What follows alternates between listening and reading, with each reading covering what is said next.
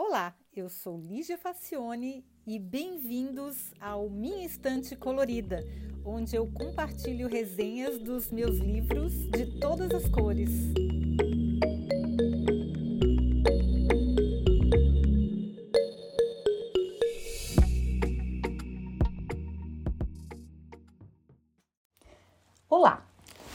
Olha, para quem adora papel como eu, parece que o mundo está acabando, gente. Os maiores jornais do mundo estão em crise e vendendo seus ativos para sobreviver. Alguns estão fechando ou entrando em concordata. A Amazon lançou o Kindle, uma tela portátil para ler livros digitalizados, e há vários outros fabricantes trilhando no mesmo caminho. Muitas pessoas já não leem mais livros físicos, leem somente livros digitais. Socorro! O que, é que vão ser das livrarias e bancas de jornal, né, gente? As bancas de jornal de fato estão mudando bastante, porque as revistas estão mudando bastante, as revistas de papel, mas é bom a gente ir com calma.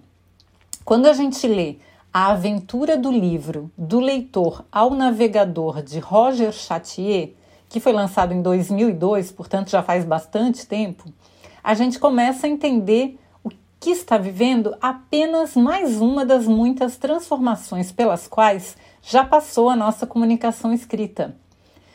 O homem já escreveu e leu em pedras, usou pedaços de couro, folhas de plantas e materiais variados até inventar o papel. Chatier chama atenção para que se note que uma das maiores transformações que muitas vezes passa despercebida foi a criação do Códex pelos romanos. Códex é o formato do livro e, de certa forma, também dos jornais, como o conhecemos hoje, onde o texto escrito na frente e no verso da folha é organizado em cadernos e coberto por uma capa. Antes disso, se usava o rolo, muito menos prático. Gente, imagina a gente ler num rolo e vai desenrolando, desenrolando, depois tem que enrolar tudo de novo, que nem aquelas fitas cassete, fitas de videocassete antigas que tinha que rebobinar antes de devolver. Imagina que a gente lia um livro e ia desenrolando e depois tinha que enrolar tudo de novo. Bom, o próximo passo foi mecanizar a maneira de imprimir e Gutenberg soube, soube, resolver muito bem essa questão. A gente tem aqui um livro sobre o aprendiz de Gutenberg, se vocês procurarem aqui, um dos primeiros episódios do podcast, se não o primeiro. Bom, alguma perda houve, uma vez que foi necessário separar os tipos móveis dos desenhos e das gravuras, antes tão integrados nos manuscritos. As cores também tiveram que ser reduzidas por um tempo. Com as tecnologias atuais, a gente pôde unir o texto e a ilustração novamente plenos de cor, mas outra vez o suporte da escrita está percorrendo caminhos inéditos.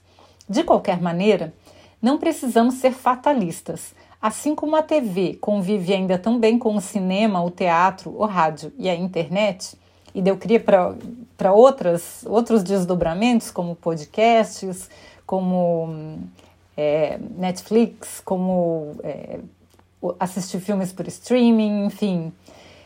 Tem, tem, tem um monte de desdobramentos. Assim como o rolo sobreviveu muitos anos após a popularização do Codex, também os manuscritos seguiram valorizados e usados por muito tempo depois da prensa de Gutenberg. Aqui na Alemanha, pelo menos, tem um mercado bastante amplo ainda de discos de vinil, só por curiosidade. Bom, não há por que crer que será diferente com um livro, onde o papel vai sendo gradativamente substituído pela tela de um gadget qualquer, um telefone ou um leitor de livros. A grande questão que se apresenta não é a da mudança de suporte da escrita, mas a do comportamento do leitor. Os jornais impressos estão desaparecendo porque a maior parte das pessoas os lê na internet. É certo que muitos dos livros passarão a viver somente na forma virtual. Já tem muito e-book aí, né, gente? Os leitores querem mais interação, estão menos lineares e mais apressados.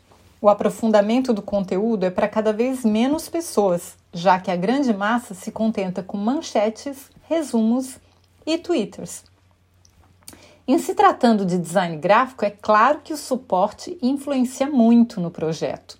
Nada pode se comparar ao cheiro da tinta e do papel, o peso das folhas, a emoção de abrir uma capa dura, o barulho que as páginas fazem ao serem viradas. Mas isso não significa que não haja espaço para outras formas de ler. Olha só quanta coisa nova há para aprender e o desafio de tornar a leitura atraente em um suporte ainda tão novo. Eu penso que tanto o aprofundamento de um conteúdo como o prazer de folhear o papel, seja em um jornal ou em um livro, vai aos, vai aos poucos se transmutar em tipo de luxo. Com o crescimento do número de leitores, não há como dizimar florestas inteiras em nome da cultura.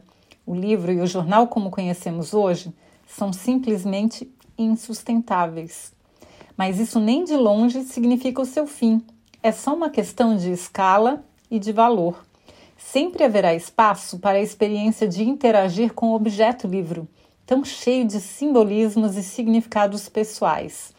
A diferença é que esse contato não será mais tão fácil, comum, barato, cotidiano e trivial para a maioria das pessoas.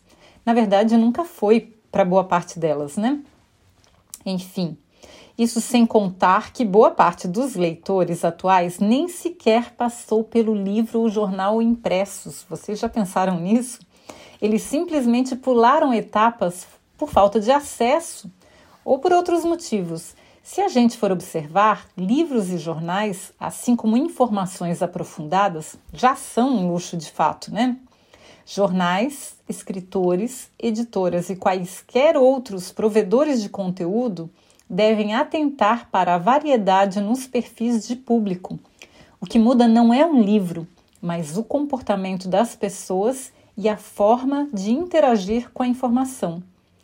Bom, não é o fim do mundo ainda, é só mais uma mudança natural que não vem para dizimar os meus queridos amigos. Ainda bem, né? Porque eu sou uma véia que adora ler papel. Eu não gosto de ler livros no computador, nem no iPad, nem no telefone. Eu gosto de ler livro de papel, eu gosto de rabiscar os meus livros, de folhear, de sentir o cheiro, de trazer para casa aquele pacotinho, de analisar a capa. Enfim, eu sou muito apaixonada por livros como objeto livro mesmo. Mas a gente tem que abstrair, né? Porque o importante não é o livro em si, o importante é a informação que ele traz, o conteúdo dele, porque aquilo ali é só um monte de letrinhas num papel, um monte de símbolos que a gente tem que decifrar e construir mundos na nossa cabeça. É, eu vou continuar gostando de livro de papel, mas eu entendo perfeitamente as pessoas mais minimalistas que preferem trazer a biblioteca inteira dentro de um Kindle ou dentro de um gadget qualquer que a pessoa escolher. É importante é ler, né, gente? Então eu recomendo esse livro, eu achei uma reflexão bem interessante, apesar de ele já ter quase 20 anos, mas ainda continua atual. E recomendo a leitura. E eu espero leitura tanto no papel quanto no modo eletrônico. Eu, eu acredito que já tenha, que, que exista essa versão eletrônica desse livro também, tá, gente? Eu vou deixar o link para a Amazon do Brasil, caso alguém tenha interesse. E lembrando que sempre dá para ouvir todas as resenhas e ler também todas as resenhas acessando minhaestantecolorida.com e eu espero vocês lá. Então espero que vocês tenham gostado e até a próxima semana. Tchau.